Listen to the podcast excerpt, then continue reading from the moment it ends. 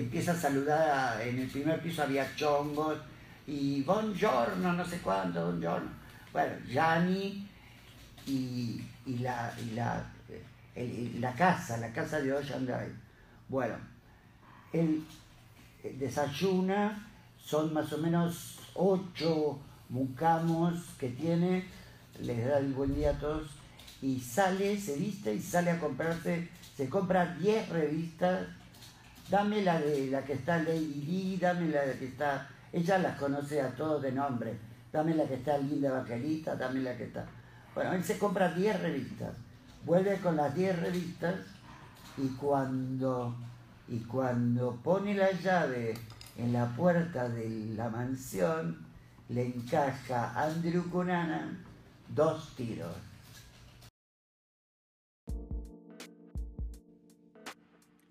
Hola amigos, este es el podcast número 8 del podcast de riesgo. Y estoy nuevamente con el artista Alfredo La Rosa para completar el, cuadro sobre Sergio Delof y lo presento a Freddy de esta manera. Gaby Bunader Gabriel Gripo, Andrés Baño, María Montenegro, Juan Montenegro, Sir James, Carlo Pelela, Cayetano Vicentini, Nelson Murad, Bea Fresno, Lisa Kerner, Marula Di Como, Beto Couseiro, La China, Cristian Dios, Tommy Tomei, Pablo Simón, Batato Barea, Kelo Romero, Cookie, Ale Ordapilleta, Claudio Carboni, Humberto Tortonese, Pam Light, Valeria Mappelman, Fernando Noy, La Berta, Gustavo Panulo, Horacio Sandoval, Javier Romero, Alejandro Ross, Gaby Cenes, Marcelo Bosco, Gustavo Di Mario, Gabriel Figoli, Adriana Muñoz, Peter Punk, Flipside, Jojo Johannes, Marce Bosco, Sergio Abelo, Roberto Jacobi, Josefa Correa, Moni Van Asperen, todos, a todos, gracias. A los que me olvido también. Todos ustedes nos ayudaron, todos ustedes estuvieron. Les agradezco de corazón. ¿Qué fueron esas personas para, para Sergio Delof? Eh, primero, principalmente creo yo que eh, fue, fue un ida y vuelta, ¿sí? Este, fue un alimentarse mutuamente, sacarse la calentura, este, principalmente fue gente que quizá que, venía, que pasaba, que nos conocíamos de acá o de allá y el hecho de, justamente de tener un espacio como, Bolivia nos dio la oportunidad de sentarnos todos juntos y, marcar un cierto rumbo, una cierta historia, ¿no? Este, Principalmente los nombro porque ellos han sido los que han tenido como una incidencia directa en todo lo que era estética, moda, arte, eh, en nosotros, en Sergio, en, la sociedad en ese tiempo. Este, hay miles de personas que, olvido y que quizá eh, no tenían una actividad eh, artística directa, este, pero que eh, nos han llenado de cariño, nos han llenado de besos, eh, nos han acompañado, han estado, han, no sé, lavado los vasos. Es, es, es de ahí de donde yo te digo que conozco que conocí a Sergio como una persona muy amorosa, este, muy protectora también. Y eso, y eso todo el tiempo la gente lo devuelve. Esta cosa de, bueno, eh, no, hay, no, hay quien, no hay quien cocine y se ponían a cocinar algo que a ellos les salía bien. El hecho de, de los famosos omelets de Bolivia, si bien surgió para calmar las alturas alcohólicas de ciertos públicos, eh, eh, también fue un incentivo de alguien que puso a cocinar algo como para calmar toda esa historia y de, de absoluta voluntad propia. ¿no? No me acuerdo de los omelets, me acuerdo de... Estaban los omelets Bolivia, los gran, el gran Bolivia. No me acuerdo de los omelets, me acuerdo mucho del nunca- pastel de papas. Nunca, nunca era igual el omelet Bolivia, siempre se le Nunca ponía lo comí. de Y, sí, todo. y te digo que debo haber ido mil veces, porque yo vivía en la calle Tacuarí y Venezuela, iba siempre, Sí. y morfaba canelones y el pastel de papas. El pastel de papas más que nada. Los buñuelos de Batato Barea, cuando... ¿Batato cocinaba en? Batato cocinó muchas veces. Los porongos, los porongos de Batato. Porque eran, eran buñuelos de papa alargados, ¿entendés? Y parecían porongos, entonces eran los porongos de Batato. Había mucha alusión a, a las pijas. en- Por en- supuesto. me acuerdo del claro desfile sí. en el garage argentino. ¿De quién eran esas pijas? Eh, de Gabriel Figol y Adriana Muñoz. Ellos fue un encargo de Sergio, este, que lo hicieron ellos, ¿tá? las pintaron de dorado, toda esa historia, hicieron un montón, me parece. Sí, todos los modelos tenían No me acuerdo quién hizo de modelo de la pero eso sí, eso sí. digamos, de la gente como por ejemplo eh, Gaby Bunader, que también diseñadora Alucinante, alucinante que- diseñadora. que emigró a Nueva York Ajá. hace muchos años. Eh, Gabriel Gripo también. bueno, ¿cómo se vinculaban ellos con No sabría decirte. Yo el diseñador de Love? Mm, había una cuestión así de, de- de- de sentir lo mismo, de pensar eh, diferente, pero de tener todos las mismas ganas de hacer un desfile cada uno. Eh, De ahí sale un gran desfile también en el Garage Argentino, Gabriel Gripo, Gunader, Andrés Baño, Sergio Delof, eh, Miuki Madeleine en esa época creo que también estaba. Entonces hacer, hacer planes en grupo eh, estaba muy bueno porque realmente era posible. Que, que fue algo que, de lo que te comentaba la vez pasada, que cada uno como que empezó a tomar rumbos diferentes y ya, ya la idea de grupo de arte dejó de funcionar. Como conjunto. Sí, sí, sí, sí, o sea, Como el grupo de realmente, el realmente el que cada uno se encargue de algo, viste, y eh, creo que le funcionaba de la guarda. Yo me acuerdo haber estado eh, mientras estaba haciendo el dorado, por ejemplo, que era prácticamente la misma gente que estaba trabajando. Había mucha gente, Dentro mucha gente del nueva, dorado. había mucha gente nueva. Yo estaba viendo esto de justamente de las fotos y había gente en el dorado que no, estaba, no había estado en Bolivia, por ejemplo, este,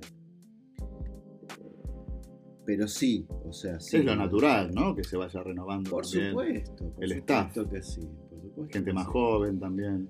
Pero este, sí, sí, había mucha gente.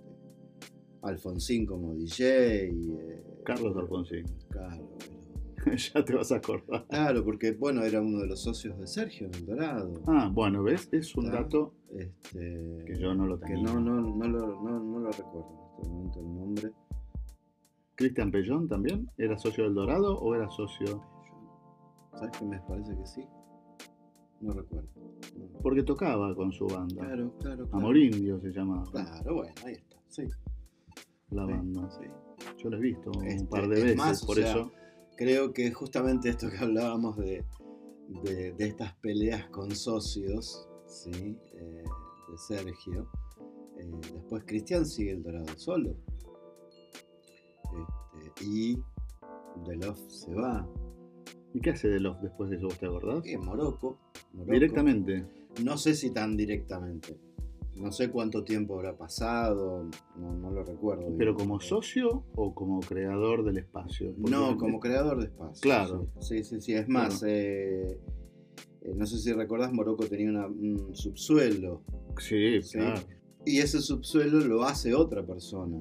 Ah, eh, que también, eh, Christian Lacroix o al- alguien, alguien así bastante, porque era netamente electrónico abajo. Porque ese emprendimiento era un emprendimiento de, Español. de ultramar, claro. Era Ala- Alaska. Alaska los pegamoides. Alaska. Sí, sí. Alaska. Ajá.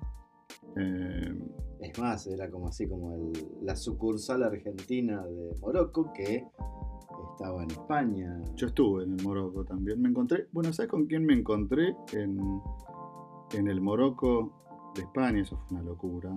Bien, porque es una persona, es una amiga que me la encuentro siempre o me la encontré siempre en lugares insospechados.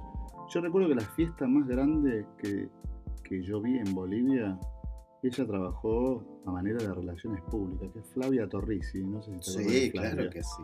Claro que que sí. había gente por toda la cuadra cortando la calle. Bueno, yo- Una divinura de persona. una divinura, de, divinura persona, de persona. Una divinura de persona siempre muy generosa. Yo siempre he tenido encuentros con Flavia. Me la encontré una vez en el Troubadour de Los Ángeles viendo a los babasónicos. Yo fui ahí con Karin, con, Claro. con mi esposa. estábamos ahí y de pronto veo de espaldas una chica con un culito me así acordar, me hiciste acordar y esa algo. figura Sí. eh, perfecta de Flavia, me acerco, ¿viste? Y le digo, Flavia, Mm. ¿qué haces acá? Y a lo que iba es que me encuentro con su hermano en el Morocco, de Madrid, que era prácticamente igual que el Morocco de Buenos Aires. Prácticamente igual. Yo no sé si después de que pasó de Love por el Morocco de acá, pues yo lo vi más tarde. Yo, esto fue en los 90, ya bien, bien entrado los 90. Me hiciste, me hiciste acordar de el novio de, de Love de Los Ángeles. Y me hiciste acordar de, de cómo era también de Love cuando no estaba a cuando estaba de novio. Pero eh, la- el, el increíble material escrito que también había. Vos, vos ves que Love tiene cuadernos con marcador grueso y escribe con letras enormes. Eso surge de todas sus planificaciones y todos sus proyectos y planes que desde que lo conozco de Bellas Artes hace esos grandes cuadernos. ¿sí? Maravillosos cuadernos. Los he visto. Maravillosos cuadernos. He visto uno, aunque sea.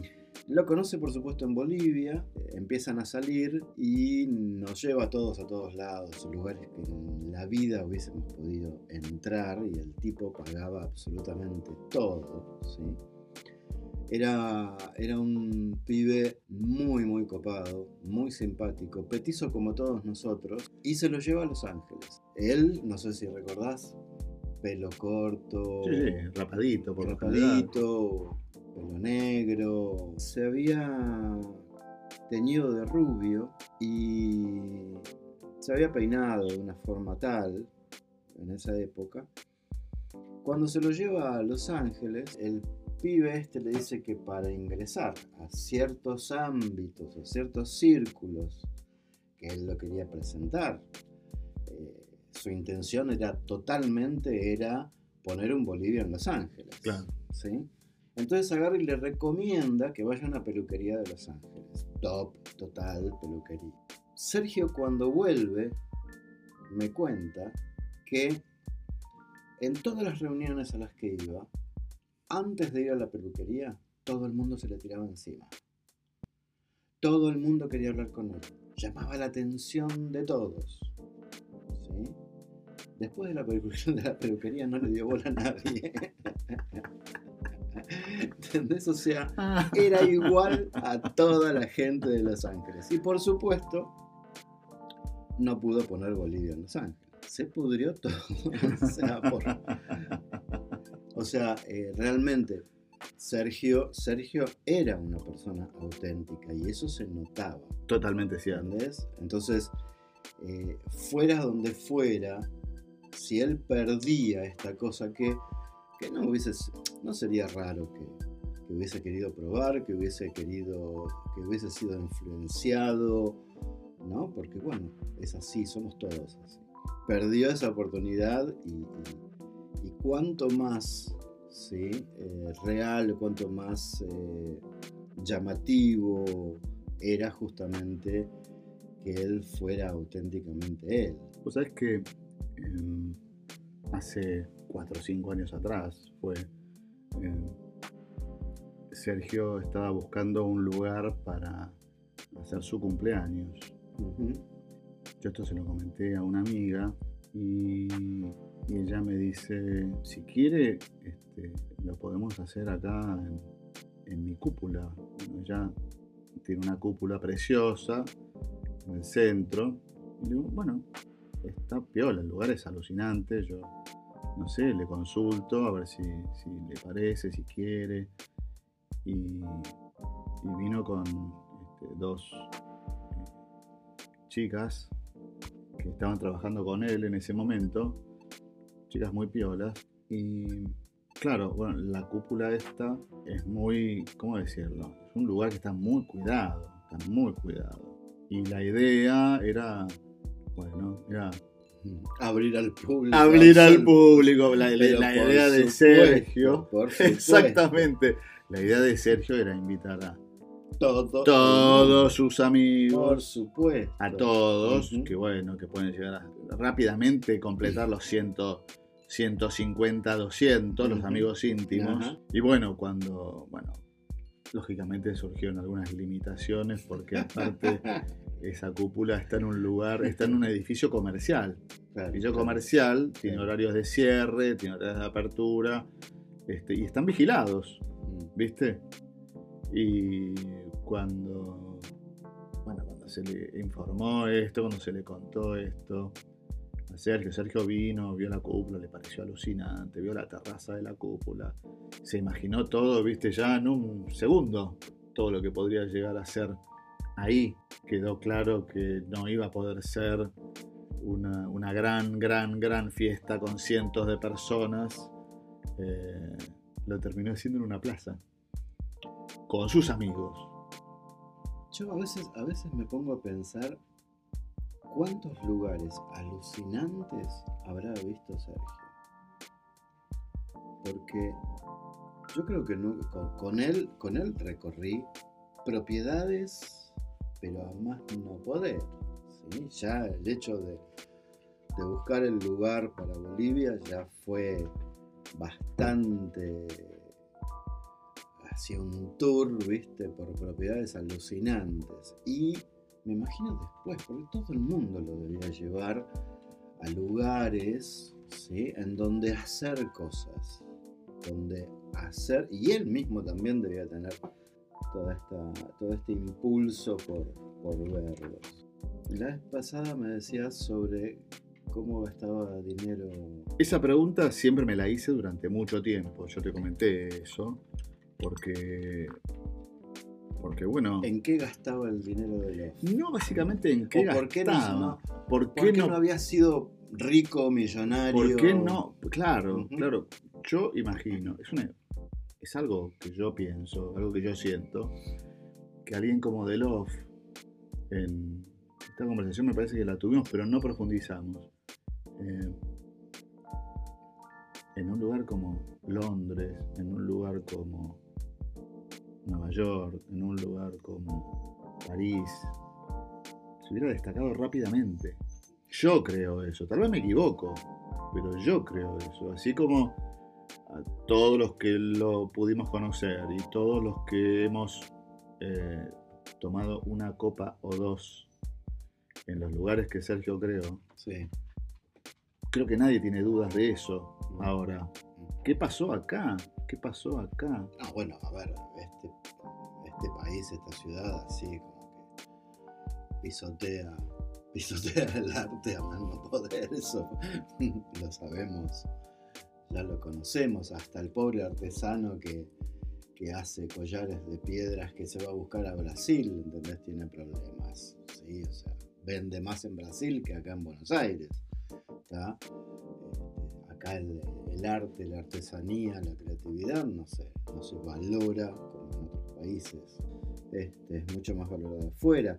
No sé cómo le hubiese ido, no sé cómo le hubiese ido porque, este, a ver si, si repetimos la historia de The Love en Nueva York o en Londres o mismo, no sé, en Barcelona, sé yo, no sé. Ujú, ujú. Este, quizás se hubiese peleado con todos los socios también. ¿Entendés? Este, eh, no sé, no sé.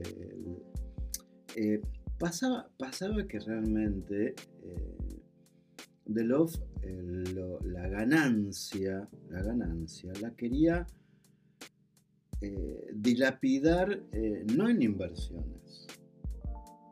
O sea, o sea, a ver, no en inversiones comerciales, que quizá un socio sí, sino que justamente la quería, la quería gastar en cambiar absolutamente todo el lugar, hacer algo en el lugar que implicaba ese gasto de, Yo te contaba hace, hace un tiempo eh, esta cosa de, de que estábamos copados, teníamos una etapa archimboldo, ¿sí? con, con The Love, eh, allá en Por Bolivia. favor, y- contá eso. y, y la ganancia de, no sé si fue de la semana, de la quincena, del mes, no tengo idea. Se fue al mercado central y compró un camión volquete de verduras. Que literalmente el camión volquete volcó todas las verduras desordenadas, no eran cajones de madera. En la vereda, en la vereda de Bolivia.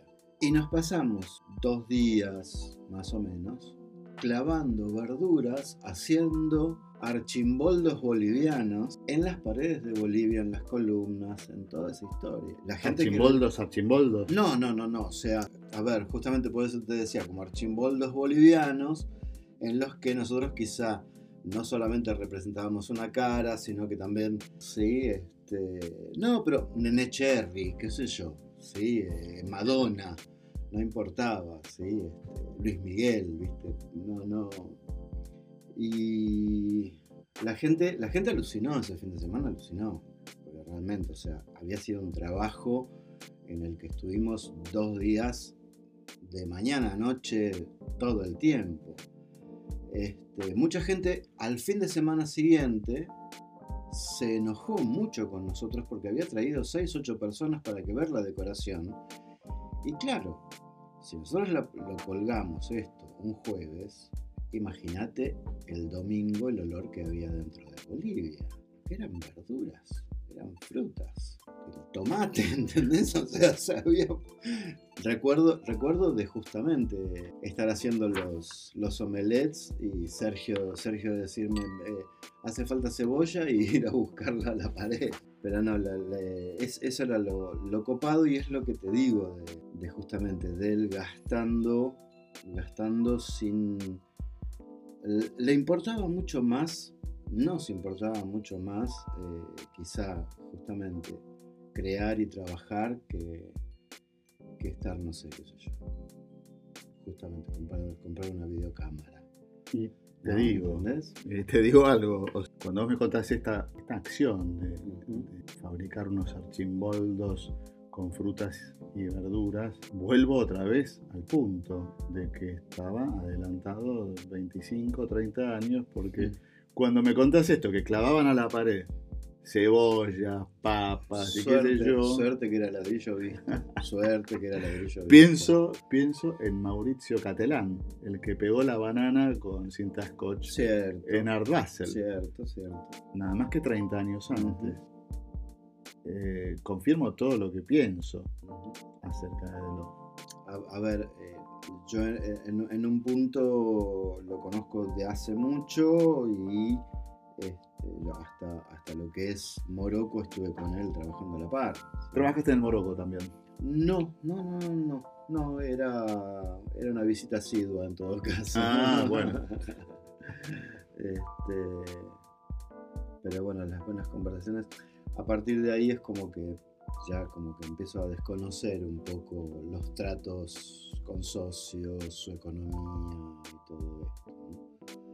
Eh, recuerdo semanas antes de la muestra trucha que nos encontramos con Sergio y bastantes personas más en, un bar así muy conocido de, ese momento, que ya cerró. Este, una chica le había organizado una muestra de cuadros. Una chica en el, ¿cómo se llama? El edificio este hermoso enfrente de Plaza San Martín. El, Palacio. El gigantón. Palacio San Martín. No, no, no. El Palacio Estrugamón. El edificio, el edificio. En la mesa. El Cabanak. El Cabanak, ahí está. Gracias. Este, ya como verán, soy bastante queso con los nombres. Se, me olvidan muy rápido. Este, la chica le da un sobre con la venta en dólares de, eh, de los cuadros. ¿sí? Un sobre ah, bastante bueno me miraba, viste, de Love, ¿no? Y lo guarda en su bolsa. Él llevaba siempre o maletín o una señora bolsa. Terminamos esa noche, yo me fui antes que nadie, después se fueron todos los demás. Te interrumpo, entonces sí estaba ganando guita. Estaba, a ver, ganaba guita. La cosa es que al otro día recibo la noticia que Delof había perdido el sobre con los dólares en el taxi. Y esas cosas pasaban, le pasaban también. Entonces como que eh, el dinero, ¿viste? La relación con el dinero. No le importaba nada, pareciera. Le importaba y mucho, pero a la vez. Yo creo que si te importa, no lo perdés. No sé, no, no sé, no sé. No, no, podés eh, poner una línea, ¿sí? una línea derecha o, una cierta línea que, para vos sea pauta en The Love. No lo podés hacer, es, es The Love, es así, es, es otra persona, es otra forma de manejarse, es otra historia. Bueno, me pareció una manera genial de cerrar, igual que la otra vez. Eh, porque podríamos estar, creo que, charlando infinitamente. Infinitamente. Así que me despido, Freddy. Con esto terminamos eh, este, este retrato tuyo de Sergio Delof. Em, y me despido también de los oyentes.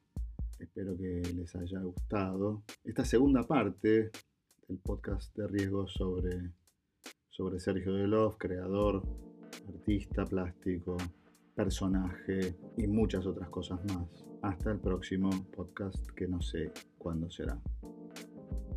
Hasta la próxima.